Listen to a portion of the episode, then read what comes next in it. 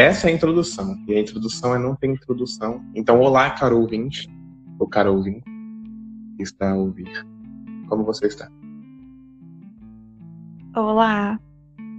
Tava pensando que a gente poderia colocar presatex. É presatex. Ou ouvintes. Não, acho que ouvintes não. Hum, Na não parte entendi que estar nada. escrito.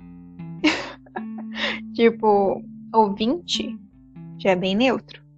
Mas geralmente na descrição a gente coloca prezado. E aí eu fiquei, putz, prezado. Será que a gente devia alterar? Não, deixa assim, deixa esses dois. Ouvinte Ok. e prezado. Porque aqui ele tá ouvindo, então ele é ouvinte. Quando ele vai ler, ele é um prezado. Não faz sentido isso? E se for prezada? Ou prezado Pode ser sem gênero? Gostei. Bem, esse é um episódio especial, pois, além de ser o segundo, ou seja, a gente está continuando o projeto, é um episódio especial de pandemia, que nós estamos longe um do outro. E, é. Então talvez esse episódio seja cheio de saudosismo e chororô e. Ai, tô com saudade. É um episódio de web namoro, amor. Porque, né? É. É. Bem, o- a ideia desse episódio era ser um DAO, Desserviço de Atendimento ao Ouvinte. Porém, olha só, nós tivemos somente uma pergunta, uma única pergunta. Sério? Eu achei que a gente não teria nenhuma pergunta. Pois é, a gente teve uma pergunta que foi da Isa, não sei se a gente poderia falar o nome dela agora, mas na edição, ou eu vou cortar ou eu vou deixar o nome dela. Então você, caro ouvinte do futuro, já tá sabendo. Mas a pergunta dela foi: no episódio, Paulo diz algo como behaviorismo. O que é isso? A pergunta é: o que é o behaviorismo? E, por sorte, nós temos aqui uma psicologia que gosta muito das ideias do Skinner, que é o cara do behaviorismo. Então, Emily, ou a Emes, Ah, o que é essa coisa chamada behaviorismo? Poderia nos explicar? eu posso tentar, né? E quero dizer também que Paulo Victor é um amante do behaviorismo agora, depois que ele me conheceu. Eu acho. Você é um amante? Posso dizer que você é um amante? Sim, sim, sou um amante do behaviorismo, sou um entusiasta, eu diria, do behaviorismo. Gostei. Ok, vamos lá. Eu faço psicologia e dentro da psicologia a gente tem o que chamamos de abordagens, que são teorias que nós usamos para observar o fenômeno que a gente estuda, que é o homem. Então, é muito difícil quando você está no setting terapêutico ou no laboratório estudando o homem. Como assim, sabe? Então, os pensadores ao longo do tempo, eles foram criando essas abordagens, que são teorias que a gente usa de instrumento para enxergar o ser humano. E no caso do behaviorismo, o foco de tudo isso é o ser humano, mas o que a gente olha no ser humano? A gente olha o comportamento. E é exatamente esse o nome, né, que vem de behavior, do inglês comportamento, e ismo, porque, né, a gente é brasileiro. A gente também chama de análise do comportamento.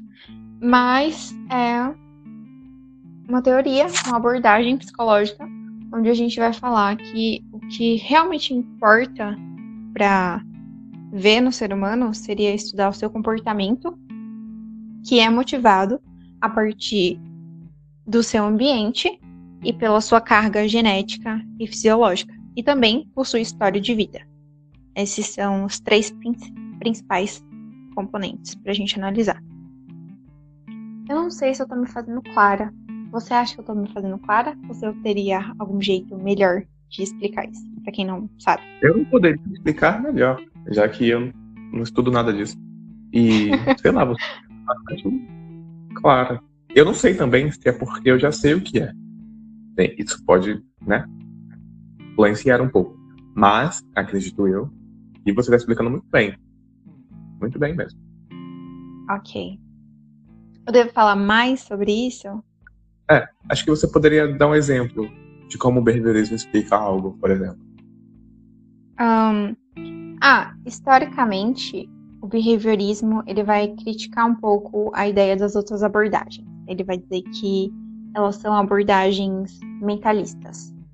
A gente geralmente quando vai explicar algo sobre o comportamento de alguém, a gente tende a falar que é porque a pessoa quis, ela sentiu vontade ou todas as explicações que remetem algo do seu mundo mental, o seu mundo interior.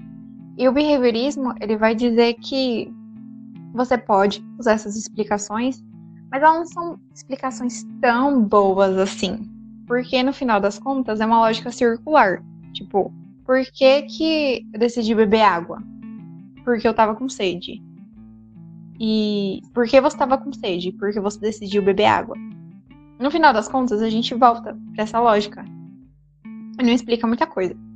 Então, o behaviorismo, ele vai lembrando, né? Ele pega as questões fisiológicas de história de vida do seu ambiente atual. Então, por que, que você está querendo beber água? Primeiro, por questões lógicas do seu ambiente, você bebeu a água porque tinha água no seu ambiente. Porque senão você não beberia.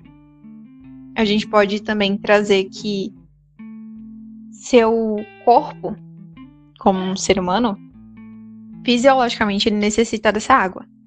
Eu acho que é uma explicação tá bem chata, mas é isso, a gente não usa. Tá, eu acho que a sua explicação foi bem boa. Acho que todo mundo entendeu o que é o behaviorismo. Hum. E essa foi a sessão de desserviço ao ouvinte, porque infelizmente ou felizmente nós tivemos somente uma pergunta. Então agora vamos para um, um, um nada assim, e vai ser eu e a Emily aqui. Você gostaria de fazer alguma pergunta, Emily?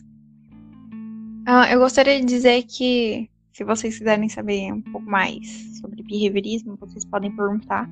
E nos próximos episódios, mandem e-mails pra gente, falem coisas, comentários, piada. Manda uma piada ou uma pergunta, que nem Isa mandou. Eu tava pensando, é... será que um dia seria interessante um episódio de leituras? Mas eu tava pensando em divulgar o meu trabalho textual, que são o meu blog e os meus posts. Aí eu pensei, o quão interessante seria obrigar os nossos ouvintes a ouvir os meus textos. A gente pode fazer uma enquete. A gente pode fazer um Instagram, né, para Coisas com Café. E perguntar lá. Verdade, verdade, verdade. Um Twitter. Não sei, acho que o Instagram deve atingir mais gente. Também acho. Ou não. É. O público do Twitter também é legal. Eu acho que o Twitter em si é melhor, mas pouca gente tá lá. E o Instagram tá o Tia do Zap, tá lá, né? O Mark Zuckerberg tomou conta de tudo. Você tá dizendo então que o que importa para vocês são os números? Seguidores, Paulo Vitor? Claro! Eu tô aqui pelo dinheiro. pelos números. Bem, como tá sendo para você namorar à distância, Emily? Bem, uma semana, né? Uma semana? Já? Não, tem menos de uma semana. Tem cinco dias. Tem cinco dias. Cinco dias de namoro à distância. Hum... Quais são os efeitos colaterais dessa relação à distância? Você virou um crocodilo ou algo pior? eu sinto que o meu DNA deu uma modificada, mas eu ainda não sei. Um crocodilo? Um mutante? A gente tá aqui no aguardo para ver os resultados disso. No geral, eu. Não foi um efeito colateral, mas eu fiz uma observação de o quanto eu gosto da nossa relação. Porque quando a gente tá juntos fisicamente, é muito bom que a gente se dá total atenção pro outro. E a gente conversa e. Coisas que namorados fazem quando estão juntos. Só que a gente geralmente tá bem presente, sabe? E aí, agora que nós estamos distantes, eu sinto uma tranquilidade muito grande. Eu não me sinto insegura ou. Tipo, eu acho que um grande efeito colateral do relacionamento à distância é você se sentir um pouco menos amado. Porque tá distante. Vocês passam menos tempo juntos e é mais difícil se ver e etc e tal.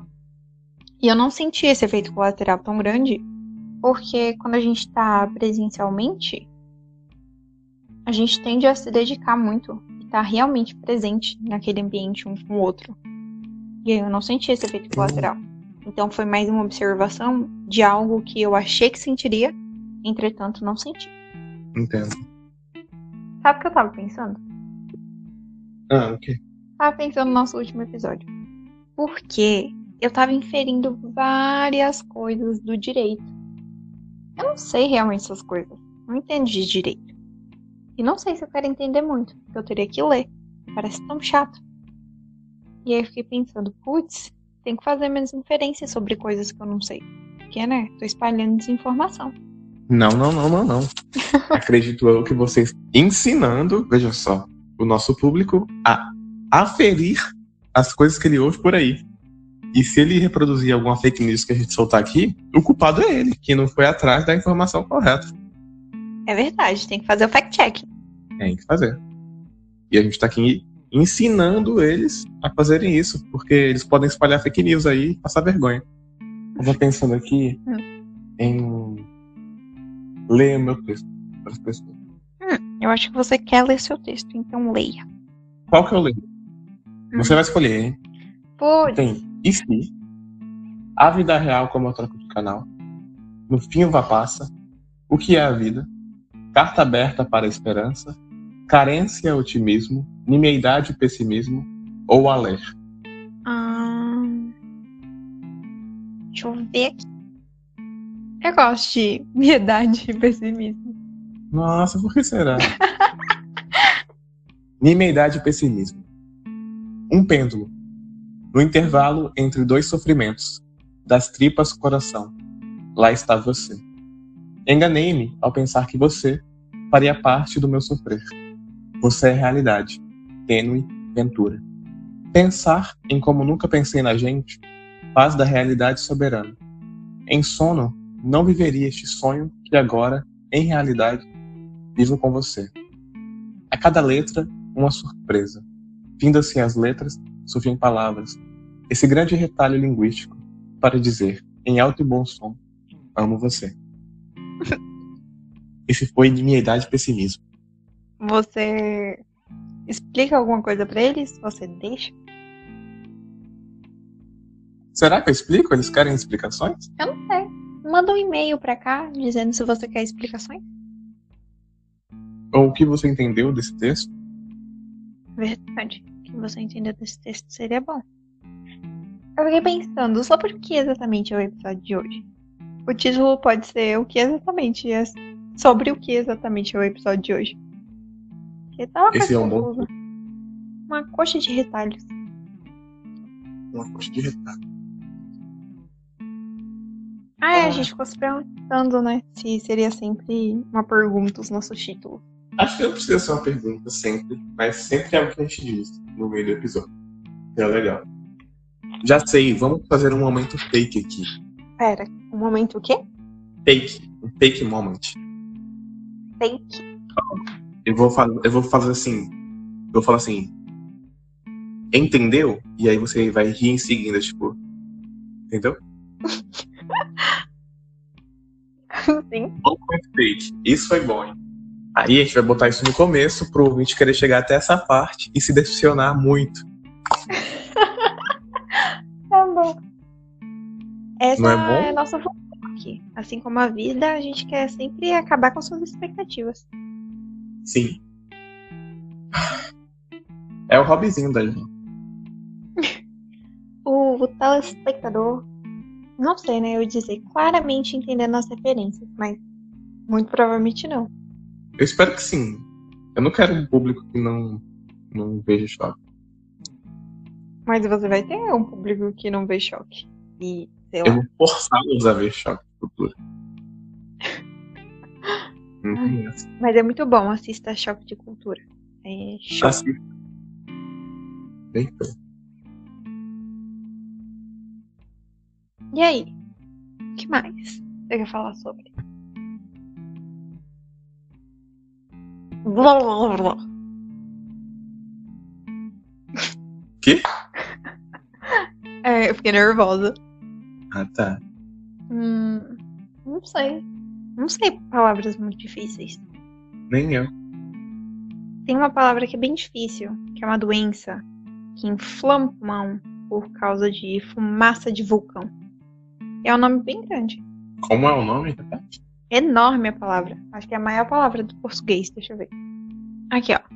É, com 46 letras, a palavra foi registrada em 2001 no dicionário Howes e descreve o indivíduo que possui uma doença pulmonar causada pela inspiração de cinzas vulcânicas.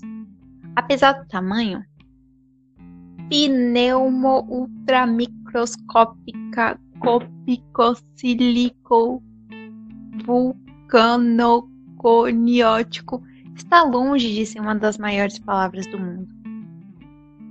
Vou fazer a moça do Google falar essa palavra. Põe pra gente ouvir. Tá bom. Preparado? Sim. Pneumo ultramicroscópico silicovulcanoconiótico. E aí, amor, gostou? Gostei. Caramba, ela é boa nisso, hein? Ela sabe falar mesmo. Putz, queria ter uma Alexa. Eu vou falar, Alexa, fale a maior palavra da língua portuguesa aí. Ela falaria tranquilamente. Aqui. Motivos por que uma pessoa quer ter uma Alexa. Você, Paulo Victor, por que você teria uma Alexa? Porque é divertido ficar perturbando ela com perguntas estúpidas e mandando ela acender a luz pra mim. Ou. essas coisas. Hum. Por quanto tempo você acha que seria legal perturbá-la? 30 minutos, talvez. É o que eu fico pensando também. Eu acho que a maior vantagem dela é realmente apagar a luz. Fazer ela ler um e-book. Hum, ela leria um e-book? Acredito eu que sim, ela não é burra. Acho que ela é alfabetizada. então é isso. Como é que a gente encerra os nossos episódios? Obrigado você que ouviu até aqui. Divulgue e compartilhe. Agora é você dá sua mensagem. Não sei mandar uma mensagem tão boa. Mas foi um prazer. Obrigada. Manda um hate no nosso e-mail e até a próxima.